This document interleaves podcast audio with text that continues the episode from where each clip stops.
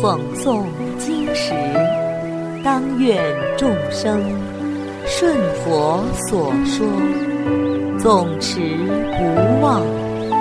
若说法时，当愿众生得无尽变，广宣法要。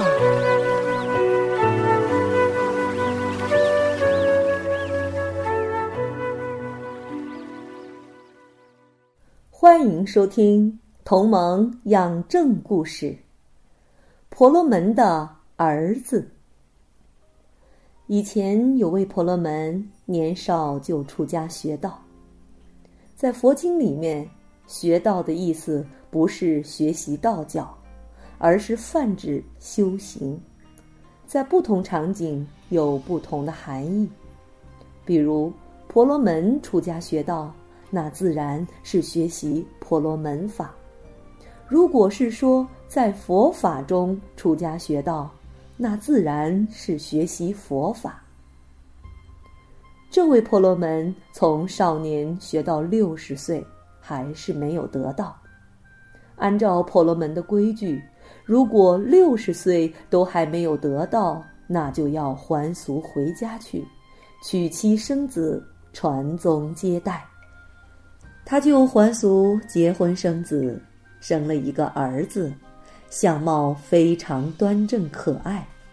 渐渐长大到七岁的时候，已经是书学聪了，才辩过人。可惜呢，这个儿子不知怎么突然就生了重病，不幸去世了。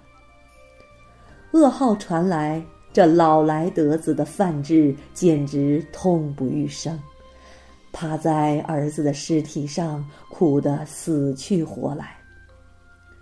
亲族开导他，他不听，于是就强行夺走尸体，拖到城外埋葬了。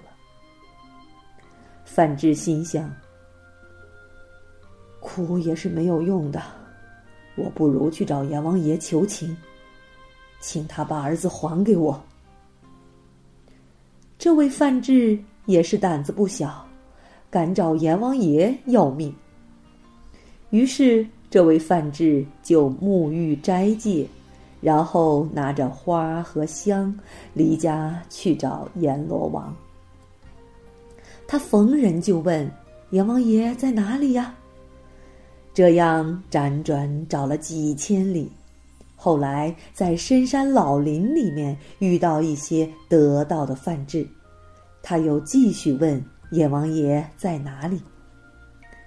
这里说的得道，最多是证了五神通。那些范志就问他：“您找阎王爷有什么事儿啊？”他说：“哎，我有个儿子聪慧过人，近日。”暴病死去，我非常悲伤苦恼，无法解开心结。我想去找阎王爷向他求情，请阎王爷把儿子还给我，我带回家养大，以后给我养老啊。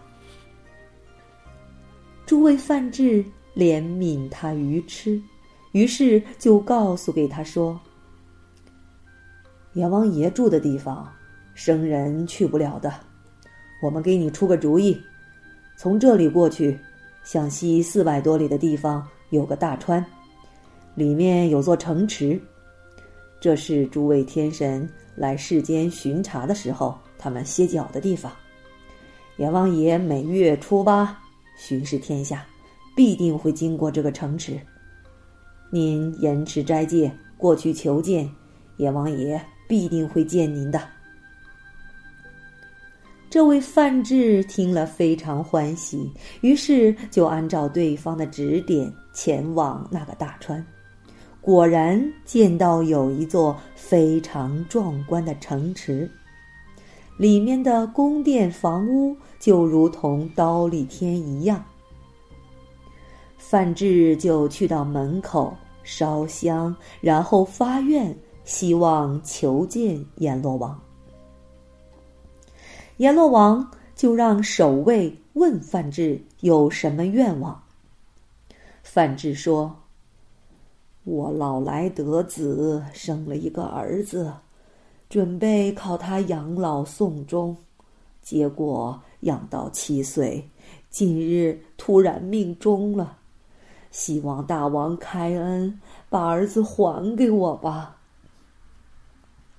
阎王爷说：“很好，您的儿子目前在东园里面游戏玩耍，你自己过去把儿子带走吧。”范志很高兴，马上过去，见到儿子正在跟一群小朋友开心的玩耍，范志马上就上前抱住儿子，喜极而泣，说：“孩子。”我日夜思念你呀，吃也吃不下，睡也睡不好。你有没有思念父母啊？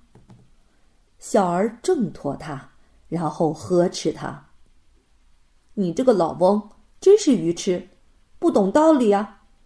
我跟你有缘，在你家寄住片刻而已，你不要多说，不如早点离去。我在这里有父母，偶然见面，你这样抱我，很唐突呢。”这位小朋友估计是天人，跟这位范志缘分很浅，所以投胎做他儿子七年，缘尽之后就回去了。范志听了之后非常惆怅，于是悲泣而去。他心想：“我听说佛祖知道人的魂魄神识变化的道理，我应当过去请教佛祖。”于是他就去问佛祖。当时，佛祖在舍卫城几孤独园为众人说法。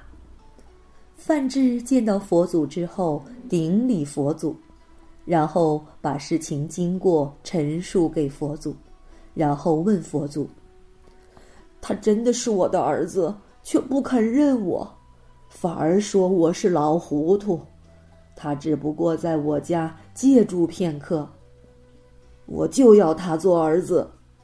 他这样一点父子之情都没有，这是为什么呢？佛祖告诉范志：“你确实很愚痴啊！人死之后，神识就离开了，去受其他的形体。”父母、妻子，这些都是因缘聚会，缘来则聚，缘尽则散。就好比租客借住一样，启程了就离开那个旅馆了。如果有人愚痴迷惑，被我见束缚。别人来你店里住一晚，你就觉得人家是你的了。这样就会导致各种忧愁、悲伤、苦恼，不能看到世界的真相，就会沉溺生死苦海，永不停息。唯独那些有智慧的人，就不会贪着世俗的恩爱，能够觉悟到诸行无常，一切皆苦，诸法无我。只有舍弃烦恼习气，勤修经法，严持戒律，五蕴皆空。这样才能了脱生死。于是佛祖就说几个偈子：“人容妻子不关病法，死命足至如水湍骤。父子不救，于亲何望？”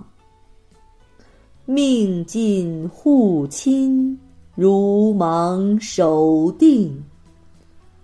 慧解释义，可修经界。乐行度世，一切除苦。远离诸冤，如风却云。以灭思想，是为知见。至为世常，淡乐无为。如受正教，生死得尽。意思就是，世人执着于妻儿子女，不知道无常迅速，疾病死亡就如同激流一样骤然而至。那个时候，父子都不会相救，其他的亲人哪里能够指望呢？命中之后，指望亲人，就好像盲人守着锚定一样不可靠。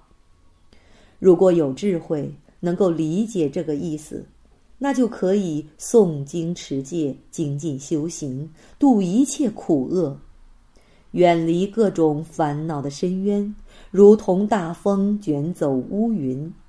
如若彻底熄灭妄念，寂然淡泊，乐求无为。